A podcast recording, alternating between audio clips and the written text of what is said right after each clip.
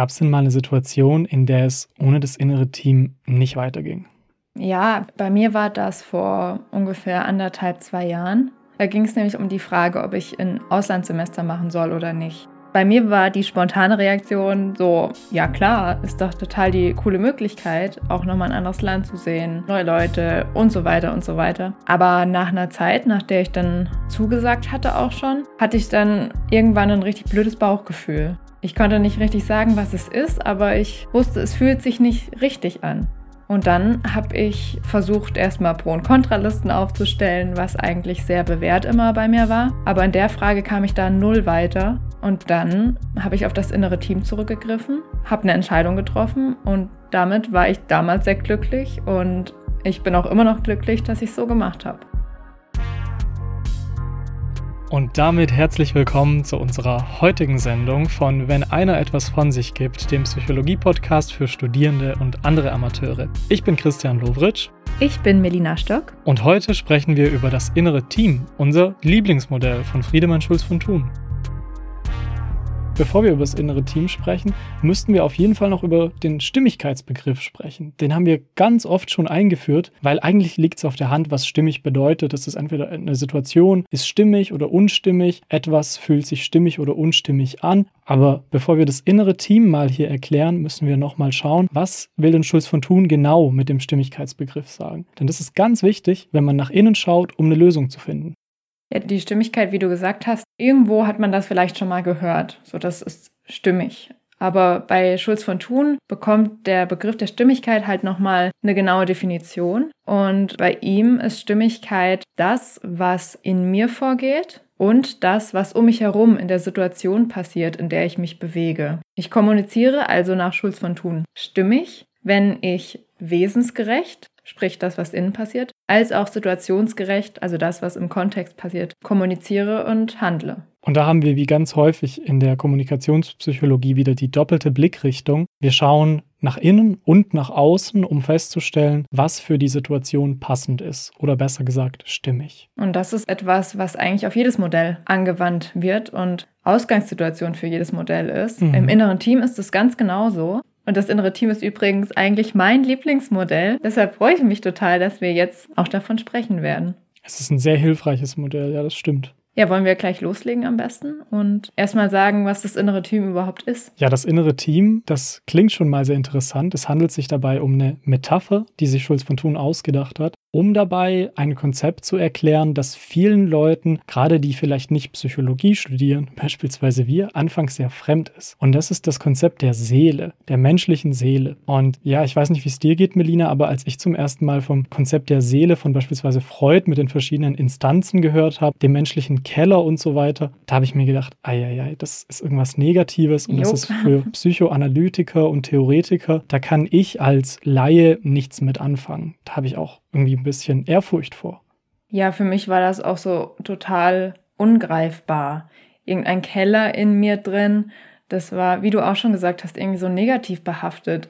Und ich habe eigentlich wenn ich über den Begriff Seele nachgedacht habe, habe ich eigentlich nur Positives damit verbunden. Deshalb konnte ich so den Begriff auch von Teilpersönlichkeiten oder Instanzen, konnte ich gar nicht mit mir vereinbaren. Seele war für mich irgendwie so, ja, das ist sowas ähnliches wie mein Herz, nur irgendwie, keine Ahnung, irgendwie tiefer. Aber sonst habe ich da nicht wirklich drüber nachgedacht. Es ist lustig, dass du das gerade erwähnst mit dem Herz als Organ, denn als Kind habe ich tatsächlich gedacht, dass es die Seele als Organ gibt. Also ich habe gedacht, ja. die Seele, die, die liegt da irgendwo zwischen Lunge, Herz, die, die ist da irgendwo mhm. im Brustbereich. Und dann später habe ich erfahren im Religionsunterricht, dass es ein recht abstrakter Begriff ist, der von verschiedenen Religionen anders gelebt wird. Und es war eher so die, die religiöse Perspektive auf, auf die Seele. Es hatte mit der Psychologie noch nicht viel zu tun. Aber die Verortung rein geografisch war schon mal auch nach Schulz von Thun ganz, ganz okay. Mhm. Denn äh, die Seele befindet sich ja auch für Schulz von Thuns inneres Team so im Brustbereich. Genau, denn ähm,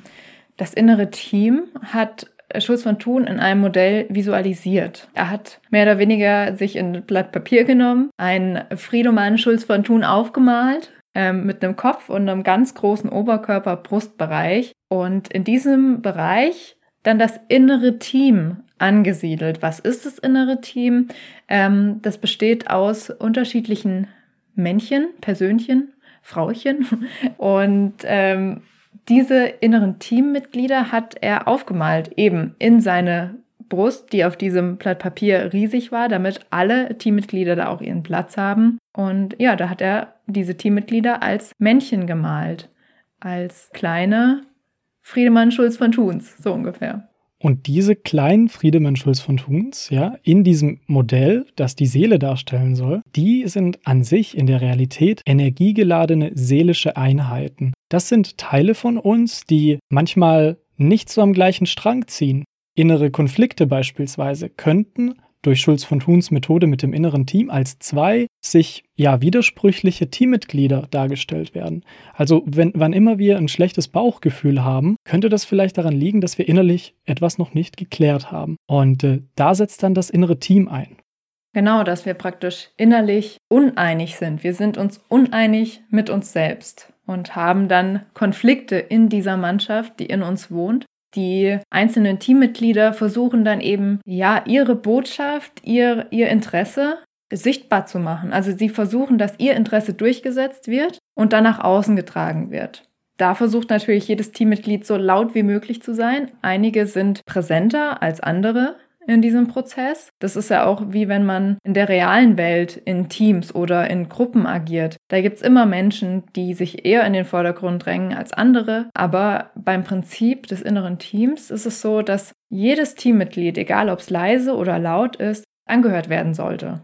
Und gerade durch diese Parallele kam Schulz von Thun auch auf die Metapher inneres Team, denn er hat die ja Parallele zwischen Teams im Arbeitsleben und ja dem inneren Seelenleben erkannt. Und äh, hat dadurch ein Modell geschaffen, das eigentlich ja sehr greifbar geworden ist. Denn wir können uns ziemlich gut vorstellen, wie es bei uns auf der Arbeit ist oder in der Schule, in der Uni, wenn wir eine gewisse Gruppe an Leuten haben, die bringen alle verschiedene Interessen mit, die sind alle verschieden stark, die sind alle verschieden laut und werden anders beachtet. Ganz ähnlich vollzieht sich das Ganze auch in unserem Seelenleben. Wir haben Anteile von uns, die wir mögen, wo wir mal gerne hinhören. Wir haben Anteile, auf die wir nicht stolz sind, Sachen, die uns beispielsweise peinlich sind. Und all diese Anteile werden in Schulz von Thuns Modell, dem inneren Team, als Teammitglieder bezeichnet. Das ist jetzt alles vielleicht ein bisschen abstrakt. Vielleicht kann man sich das noch nicht so ganz vorstellen. Also wir hatten ja schon mal kurz gesagt, ähm, wie man das aufmalen kann und ähm, wie dann die einzelnen Teammitglieder aussehen, also als kleine Männchen. Und äh, wir hatten auch schon erwähnt, dass jedes Teammitglied dann eben eigenes Interesse hat, eigene Gefühle, eigene Botschaften. Das wiederum wird auch visualisiert eben in dem Modell, in dem jedes Teammitglied eine Sprechblase bekommt, in der dann die jeweilige Botschaft drinsteht. Und damit ihr jetzt nicht denkt, ach du liebe Güte, ich bin nur geführt von irgendwelchen imaginären Männchen, die in mir wohnen und die Schulz von Thun in dem Modell des inneren Teams zusammengefasst hat. Ähm, so ist es nicht, denn wir haben immer noch diese höhere Instanz, ja, das, was manche anderen Theoretiker das Selbst nennen oder die eigentliche Person, also mich, den echten Christian, den ihr gerade hier im Podcast hört, oder Melina. Mhm. Also es gibt das, was Schulz von Thun das Oberhaupt des inneren Teams nennt. Und dieses Oberhaupt ist insofern wichtig, als dass es Einheit stiften soll und dass es die verschiedenen Mitglieder anhören soll, dass es sie drankommen lassen soll, dass es ja diese innere Teamversammlung, wie es Schulz von Thun sagt, moderiert. Ja, und so eine innere Teamversammlung, die kann man vergleichen mit ähm, vielleicht wöchentlichen Sitzungen in der Arbeitswelt, mit, mit Mannschaftssitzungen im Sportbereich, mit Treffen nach Streitgesprächen, vielleicht auch im persönlichen Umfeld, wenn dann mehrere Leute aufeinandertreffen. Ja, in diesen Sitzungen soll dann eben jeder zu Wort kommen. In diesen Sitzungen wird sich ausgesprochen und nach Lösungen gesucht, nach einer gemeinsamen Lösung, wo dann am Ende im besten Fall natürlich alle mit zufrieden sind. So eine innere Teamversammlung, die beruft man dann quasi ein, wenn man merkt, man kommt irgendwie nicht weiter. Melina hatte das jetzt schon in ihrem Anfangsbeispiel, als sie gesagt hat, ja, ich wollte da ins Erasmus und habe dann aber mhm. irgendwie gemerkt, mh, hm, irgendwas regt sich da in mir. Eigentlich stimmt da was nicht. Und in solchen Situationen ist es dann wirklich gut, wenn man weiß, wie man das innere Team für sich nutzen kann, damit man sowohl stimmiger nach innen funktioniert, als mhm. auch stimmig nach außen kommunizieren kann. Denn Schulz von Thun sagt, Willst du ein guter Kommunikator sein? Dann schau auch in dich selbst hinein. Ganz richtig. Da kommen wir wieder zur doppelten Blickrichtung, denn es ist nicht nur so, dass wir mit dem inneren Team quasi eine innere Klärung betreiben können, sondern es ist auch wichtig, damit wir nach außen hin geklärt auftreten können. Das war ja auch in meinem Fall sehr wichtig, denn ähm, ich muss ja dann auch die Entscheidung, die ich treffe, kommunizieren, indem ich entweder eben dem Erasmus zusage oder aber absage. Und deshalb war es natürlich unheimlich wichtig zu klären, was will ich eigentlich?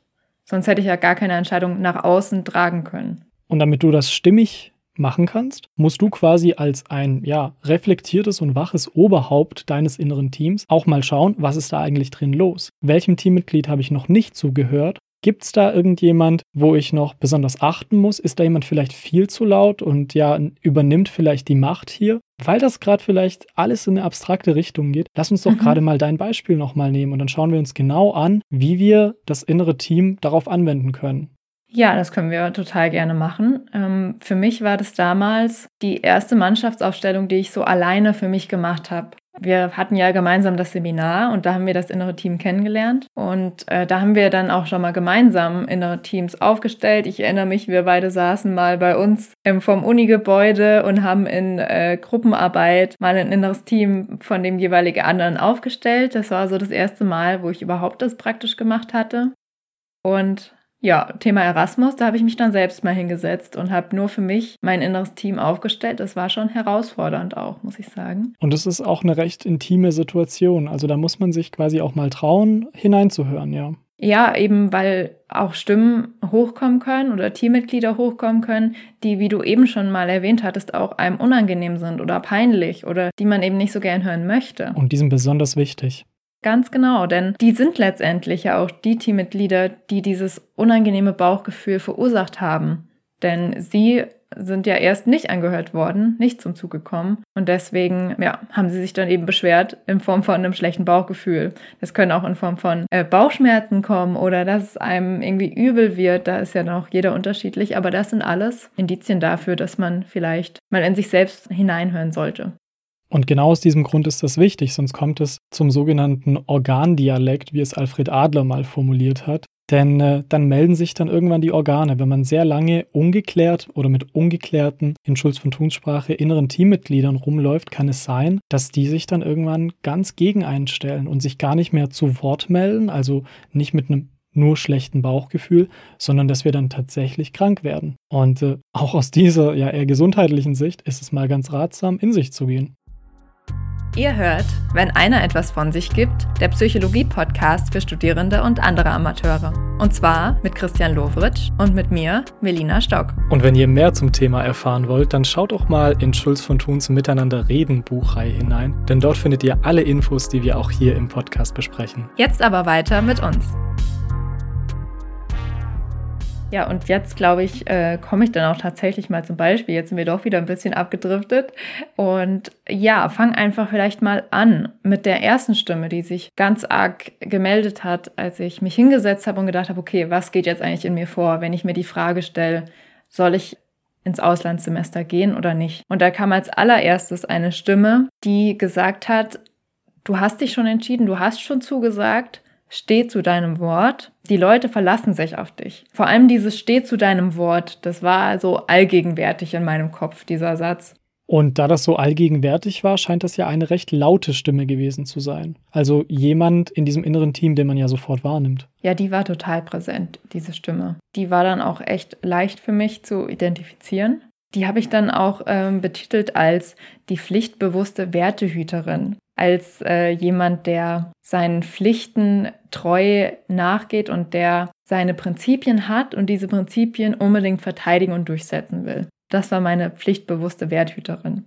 Also so ein klassischer Frühmelder als inneres Teammitglied, denn den hast du sofort erkannt, hast ihn aufgeschrieben und außerdem für seine Werte einstehen ist ja auch etwas, was uns immer wieder mitgegeben wird von außen. Also es ist eigentlich was, was uns nicht so unangenehm ist. Auf jeden Fall, das ist eine Stimme, die man ja eigentlich gerne in sich trägt. Sie war nur in dem Fall zu präsent für mich, weil sie dann eben die anderen Stimmen auch dadurch irgendwo unterdrückt hat. Eine andere Stimme, die auch sehr laut war, die hat so, also es ging in die Richtung auch von der Werthüterin, aber da ging es eher um diese Disziplin, so von wegen, du hast jetzt diese Sache angefangen, zieh das durch. Und dieses Durchziehen, das habe ich sofort mit einem Disziplintrainer oder einer Disziplintrainerin in Verbindung gebracht. Und ich habe dann dementsprechend auch dieses innere Teammitglied die strenge Disziplintrainerin genannt und habe mir dann vorgestellt, dass die dann noch so eine Pfeife so im Mund hat, so auf Anschlag nach dem Motto, ich dirigiere dich und du hast diszipliniert zu sein, zieh das durch. Und an anderer Stelle hat ja dieses Mitglied ja sehr gut geholfen. Ich kann mich noch erinnern, als du einen Marathon gelaufen bist und das sind oh. immer, wie viel sind das? 40 Kilometer, nicht wahr? 42,195, glaube ich, Kilometer. 1,95, ja. seht ihr? Und das alles hast du hinbekommen mit großer Disziplin, obwohl du teils auch sehr große Schmerzen hattest oder wie du im Nachhinein mal gesagt hast, die größten Schmerzen eigentlich, die du bis jetzt das gefühlt hast. Aber du hast es hinbekommen. Hier hat es aber vielleicht nicht so geholfen, nicht wahr? Mhm. In der Marathonsituation war es super, dass das Teammitglied so dominant war. Aber in dem Fall war es, wie auch die Werthüterin, einfach des Guten zu viel irgendwo. Aber die beiden haben irgendwo zusammengearbeitet und eine der Stimmen, die nach und nach erst hochgekommen ist, war eine, die wollte, dass ich hier bleibe, dass ich in Tübingen bleibe und nicht ins Ausland gehe. Und das war eine Stimme, die war sehr familienorientiert. Die habe ich dann auch den Familienmenschen genannt. Sie hat gesagt, ich will nicht noch weiter von meiner Familie entfernt wohnen. Meine Familie lebt nämlich in Hessen, also sprich auch ein gutes Stück schon von Tübingen weg. Und dann noch ins Auslandssemester will ich die noch weniger sehen. Und da hat der Familienmensch dann angefangen zu rebellieren. Und bei ganz vielen inneren Teams fängt es bei einer recht banalen oder bei einer einfachen Entscheidung an, bei einem Dilemma, beim Alltagsdilemma oder bei etwas auch eigentlich ganz, ja, gewöhnlichen für einen Studierenden, gehe ich ins Erasmus-Semester, ja oder nein. Und dann kommen mit der Zeit aber solche Botschafter heraus, die ja für unser Leben eigentlich wirklich entscheidend sind. Also wie stehe ich zu meiner Familie, wie nah möchte ich da sein, in welcher Entfernung. Also das sind ja Sachen, die sind ja ziemlich prägend. Da geht es ja jetzt gar nicht mehr um den Erasmus-Aufenthalt an sich, sondern es ist ja eine viel größere Wucht, nicht wahr? Da geht es ja eigentlich schon um eine grundsätzliche Frage. Für mich kam das auch ein bisschen überraschend, weil ich bin schon noch jemand, ich habe eigentlich kein Problem damit, auch irgendwie mein eigenes Ding, sage ich jetzt mal, zu machen. Ich war auch länger mal im Ausland schon und dann hätte ich nie damit gerechnet, dass das jetzt für mich ein Problem ist, nochmal ins Ausland zu gehen, weil ich auch wusste, ein Auslandssemester ist ja vielleicht höchstens ein halbes Jahr und das war es ja dann letztendlich auch.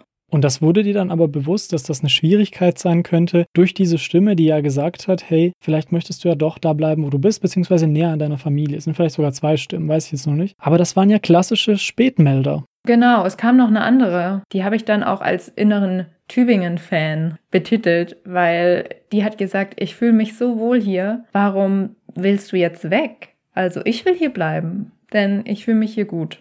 Die Stimme wurde auch immer lauter und die kam dann auch noch in Verbindung mit einer weiteren Stimme, die gesagt hat, trau dich auch mal unangenehme Entscheidungen zu treffen. Trau dich auch mal eine Entscheidung zu revidieren. Und die Stimme die kam mit so einer Wucht, die hängt bei mir eigentlich ganz weit hinten. Also die gehört definitiv nicht zu meiner Stammausstellung sozusagen, sondern die kam von ganz weit hinten. Eigentlich ganz logisch, wenn wir uns anschauen, dass da erst eine Stimme war, die beispielsweise sehr diszipliniert ist, immer der Entscheidung folgt und so weiter und eigentlich nicht so gerne nochmal revidiert. Das ist also deine Vordermannschaft, so eine disziplinierte und eine Mannschaft, die einfach nicht aufgibt. Dann kam aber diese leise Stimme von hinten, aber mit einer ganz großen Wucht und dann auch mit einer großen Gewichtung in der Entscheidung, die gesagt hat, hey, vielleicht kannst du auch mal absagen oder nimm dir doch mal die Freiheit, einfach zu gucken, was ist denn für mich am besten und nicht nur für die Sache an sich. Ne? Ja, eben. Und diese äh, Stimme, die habe ich dann die rebellisch Emanzipierte genannt. So dieses Hör auf dich, setz das durch, was du willst. Und die hat in Verbindung mit dem Familienmenschen, der ja auch da bleiben wollte, und dem Tübingen-Fan, der auch gegen das Auslandssemester war, dann zusammengearbeitet praktisch. Also die wurden dann zusammen sehr laut und sehr präsent. Und das ist eine Sache, die beim inneren Team sehr häufig stattfindet, beziehungsweise immer. Denn äh, wenn wir uns eine Gruppe nach außen vorstellen, nehmen wir die klassische Schulklicke. Das sind ja meistens Leute, die finden sich in Gruppen wieder, die verstehen sich oder sie verstehen sich nicht. Es gibt Rivalitäten, es gibt Konkurrenz. Genauso ist es parallel auch in den Gruppen, die wir im Seelenleben finden können. Es gibt nämlich das, was Schulz von Thun die innere Gruppendynamik nennt. Und bei dir können wir sehen, es gab Stimmen, die haben eher so zusammengearbeitet mhm. und am gleichen Strang gezogen. Und dann gab es aber andere, etwas ja verfeindete Stimmen oder nennen wir sie erstmal konträre Stimmen, die etwas ganz anderes wollten. Und das Resultat ist im Endeffekt das schlechte Bauchgefühl. Ja, und das hat mich ja im ersten Schritt überhaupt erst zu der Teamaufstellung bewogen. Und nach der Teamaufstellung stand dann auch meine Entscheidung eigentlich direkt fest, weil ich gemerkt habe, dass die drei Stimmen, eben der Familienmensch, der Tübingen-Fan und die rebellisch Emanzipierte so laut waren und so präsent. Und als ich dann mir gedacht habe, okay, ich sag einfach ab, dann war auch das blöde Bauchgefühl weg.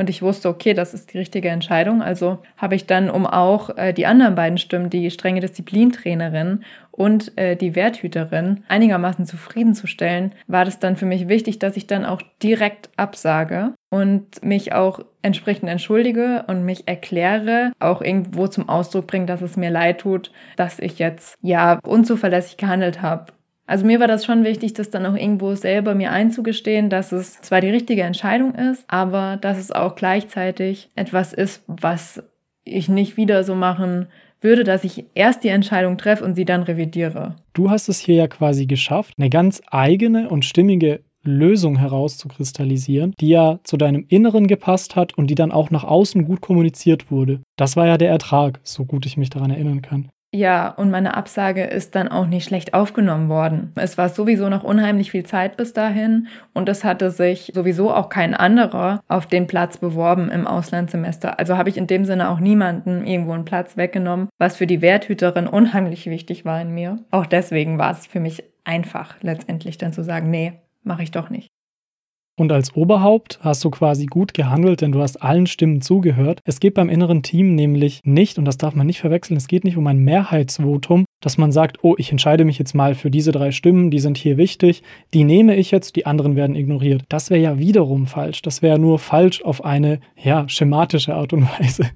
Hier geht es eher darum, dass man sagt, ich gebe jeder Stimme, die in mir wohnt, etwas, ja, die Freiheit, dass sie zumindest besteht, wenn ich sie nicht sogar ein bisschen lauter werden lassen kann, wenn ich ihr sogar nicht einen Wunsch erfüllen kann. Äh, geht es darum, wie du es beispielsweise gemacht hast bei den Stimmen, die dann am Ende, ja, sagen wir, verloren haben oder die nicht so zufrieden waren, den hast du dann trotzdem bewusst gemacht, hey, aber ich habe trotzdem so gehandelt, so beispielsweise diszipliniert, dass ich gleich geantwortet habe oder so verbindlich, dass ich keinem anderen Studierenden den Platz weggenommen habe und so weiter, dass diese Stimmen dann auch zufrieden waren. Dann kann man erstmal durchatmen. Ja, aber wirklich. Huh. Ich war wirklich froh, als das Thema dann auch geklärt war, weil ich habe natürlich schon gemerkt, dass einen das dann auch belastet. Und deshalb hat mir das unheimlich geholfen. In meinem Fall war das eben dann so eine Art Selbstklärung, die ich anhand des inneren Teams vollzogen habe und vollziehen konnte. Und gleichzeitig aber auch eine Art Persönlichkeitsentwicklung, weil ich eben der rebellisch Emanzipierten, die gesagt hat, triff auch mal eine unangenehme Entscheidung, dass ich der Platz eingeräumt habe, was ich eigentlich nicht mache.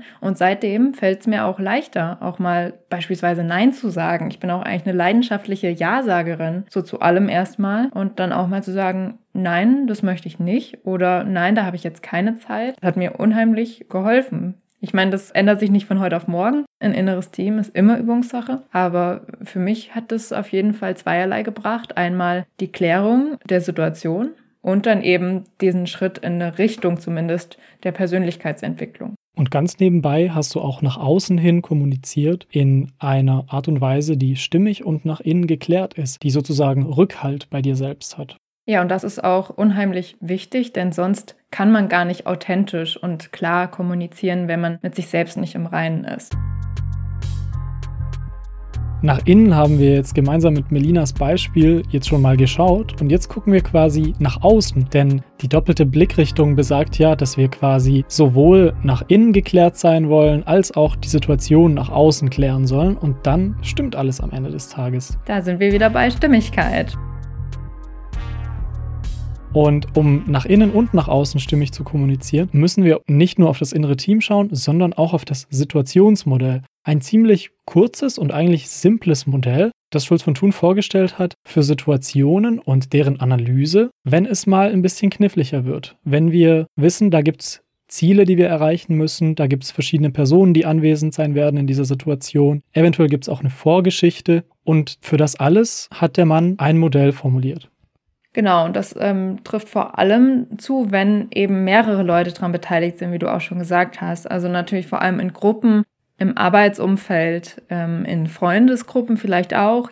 Kann es hilfreich sein, ein Zusammentreffen mit dem Situationsmodell vorzubereiten, die äußeren Umstände zu klären, sozusagen. Und äh, dazu hat Schulz von Thun einzelne Indikatoren ausgearbeitet, vier an der Zahl. Und zwar schaut er sich einmal die Vorgeschichte an, aber auch die thematische Konstellation und die zwischenmenschliche Konstellation. Und am Ende ist natürlich auch wichtig, mit welcher Zielsetzung die Leute in so ein Gespräch reingehen. Und diese vier Elemente arbeitet er quasi ab an so einem Modell. Das sah für mich das erste Mal, als ich das gesehen habe, sah das aus wie so ein Darm. Das klingt jetzt nicht wirklich wie ein Kompliment, aber man kann sich das vorstellen. Das ist so ein schlauchformiges Modell. Und die Situation, so habe ich das Gefühl, war seine Idee, wird da so durchgedrückt quasi. Äh, sind alles jetzt nicht so hübsche Bilder, aber wenn ihr das Modell mal googelt, das Situationsmodell, dann macht das tatsächlich Sinn.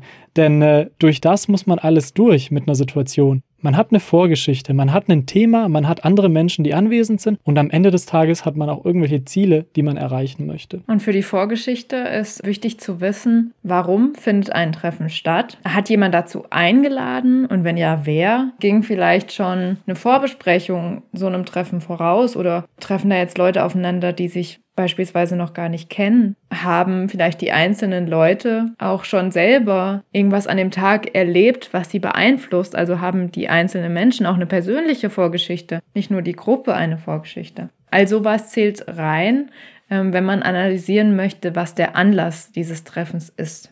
Das wird gerade wichtig, wenn man der Moderator von einer Situation ist oder sagen wir plastischer von einer Sitzung oder von einer großen Konferenz. Da ist es wichtig, vor allem in so einem ja professionellen Umfeld zu schauen, muss sich noch jemand vorstellen? Gibt es heute neue Mitglieder? die erstmal eingeführt werden müssen, auch ins Thema der Sitzung. Ist noch irgendwas unklar? Kommen alle mit dem gleichen Wissensstand in die Situation hinein? Das klärt man quasi mit der Vorgeschichte. Und Voraussetzung für ein gelungenes Treffen, für gelungene Kommunikation, auch gerade in der Gruppe, ist, dass man ein Thema festlegt, dass ähm, alle wissen, worum es gehen soll in der Sitzung oder in dem Zusammenkommen, in dem Treffen und auch. Und im Zweifel, um was es nicht gehen soll. Genau, das wollte ich gerade sagen. Also praktisch eine Abgrenzung zu machen, was soll besprochen werden, um was soll es gehen. Wenn wir auf die offiziellen Themen von solchen Konferenzen und Sitzungen schauen, da gibt es noch einen ganz interessanten Aspekt zu beachten und da hilft uns das Situationsmodell auch dabei. Denn manche Situationen haben auch eine thematische Rückseite, wie das Schulz von Thun nennt, soll heißen ein verborgenes Thema. Also es gibt das große offizielle Thema und dahinter steckt aber noch eine Konsequenz oder dahinter steckt noch ein kleines verborgenes Thema, das für viele Teilnehmer wichtig ist. Das ist dann so das, wenn jemand sagt, ah ja, wir treffen uns deswegen und dann aber im Nebensatz, aber eigentlich geht es ja vor allem da und darum. Also dieses, es geht eigentlich um dieses Thema. Das ist meistens ein Thema, was sich, wie du auch schon gesagt hast, als Konsequenz aus dem Ausgangsthema ergibt oder ein Thema, was vielleicht auch vielen Unangenehmes anzusprechen und deswegen nur indirekt angerissen wird, aber was ganz entscheidend ist am Ende des Tages. Hast du da vielleicht ein Beispiel, Christian?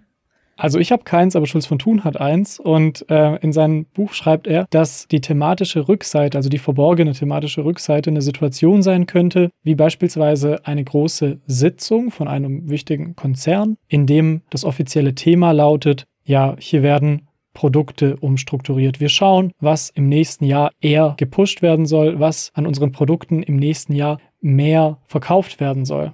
Das liegt jetzt auf der Hand. Hier geht es um die Produkte, um Verkäufe, um Zahlen und so weiter. Da sind aber auch verschiedene Abteilungsleiter mit ihren verschiedenen Produkten anwesend. Und das verborgene Thema ist quasi, dass wenn ein gewisses Produkt abgesetzt wird, kann das auch bedeuten, dass dieser Abteilungsleiter ganz unwichtig wird, heruntergestuft wird oder im schlimmsten Fall seinen Job verliert. Also das offizielle Thema ist Umstrukturierung der Produkte, aber eigentlich ist im Hintergrund auch die Umstrukturierung der Abteilungen vorhanden. Das ist manchen Unternehmen vielleicht angenehmer. Deswegen werden solche geschäftlichen großen Entscheidungen meistens in buntes und nettes Papier verpackt und es wird nicht so transparent gesagt, um was es eigentlich im Hintergrund geht. Und ich denke, mit dieser Situation haben wir häufig zu tun, dass wir wissen, okay, heute wird etwas besprochen, aber du weißt ja, sagt man sich dann, welche Konsequenzen das hat oder was das eigentlich bedeutet. Und dieses Gefühl von zu wissen, was das eigentlich im Hintergrund bedeutet, das hat Schulz von Thun mit diesem Modell hier ein bisschen ja theoretisiert und schematisiert, denn man kann das jetzt übertragen und es wurde dadurch ja etwas universal und etwas übertragbar.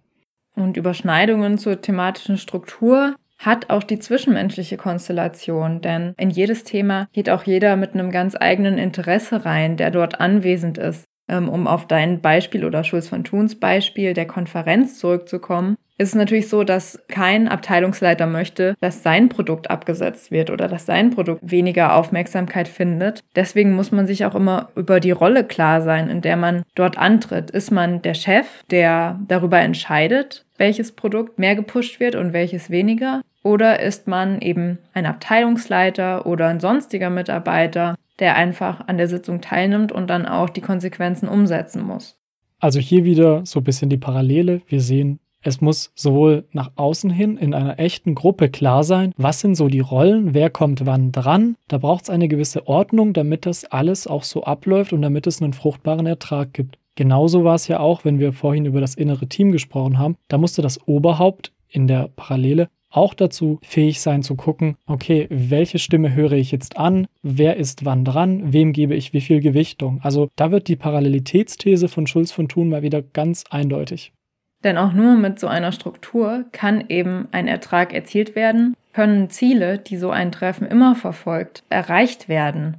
Nun ist es natürlich so, je nachdem, in welcher Rolle ich zu dem Treffen komme, habe ich unterschiedliche Ziele wahrscheinlich als jemand, der in einer anderen Rolle eben kommt. Also ein Chef hat andere Ziele als ein Mitarbeiter beispielsweise.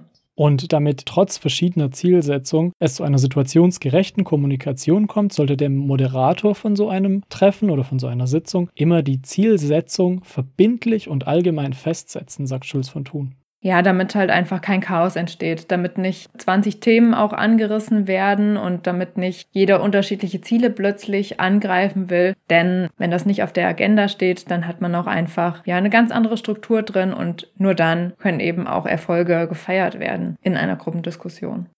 Und wenn man nun als Teilnehmer auf diese vier Komponenten der Situation schaut, auf die Vorgeschichte, das Thema, das Menschliche, also vor allem die Rollen und die Ziele, mit denen man rein und dann wiederum auch rausgeht aus der Situation, wenn man das alles bündelt, dann hat man einen ganz großen Begriff, die Wahrheit der Situation. Das ist nämlich ja die Summe dieser aller Umstände, die einer Situation innewohnen.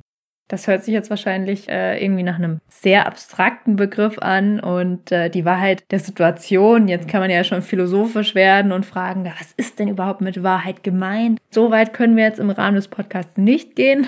Ich denke, es ist einfach wichtig zu sagen, dass es Voraussetzung ist, dass die vier Komponenten eben vorher geklärt sein müssen, um dann auch zu einer ja, gelungenen Kommunikation im Team, in der Arbeitsgruppe zu gelangen, um am Ende des Tages stimmig zu kommunizieren und um zu stimmigen Lösungen zu kommen.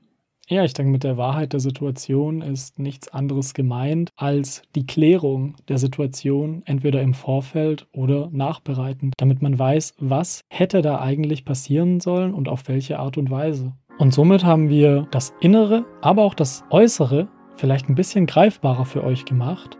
Es ging um die Stimmigkeit, um das innere Team, wie gesagt, mein absolutes Lieblingsmodell von Friedemann Schulz von Thun, und um das Situationsmodell, um das noch zu verfestigen. Vor allem dieses Modell des inneren Teams, was in jeder Lebenslage angewendet werden kann, haben wir uns überlegt, machen wir auch eine Art Praxisfolge, wo wir live sozusagen ein inneres Team aufstellen werden. Also Christian und ich werden jeweils mit äh, einem Dilemma oder einer verzwickten Situation kommen, einem schlechten Bauchgefühl und der jeweils andere oder die andere wird eben versuchen, äh, natürlich auch in Zusammenarbeit, dann ein inneres Team aufzustellen und zu einer Lösung zu gelangen.